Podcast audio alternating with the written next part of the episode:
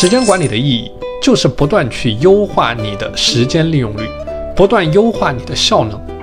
二八法则告诉我们，要集中百分之八十的时间、资源和精力，猛干最重要的百分之二十的事情。而很多人恰恰搞反，他们把更多的时间精力投入到了那不重要的百分之八十的小事，他们被小事不断纠缠。为什么？因为这些事做起来简单嘛，容易嘛。做完了又可以自我安慰，看我今天又做了多少事。但实际上这些事情的价值少得可怜，要想靠这么一点价值出人头地，怎么可能？你总不能说你天天呼吸，你呼吸了三十年就会发射空气炮了。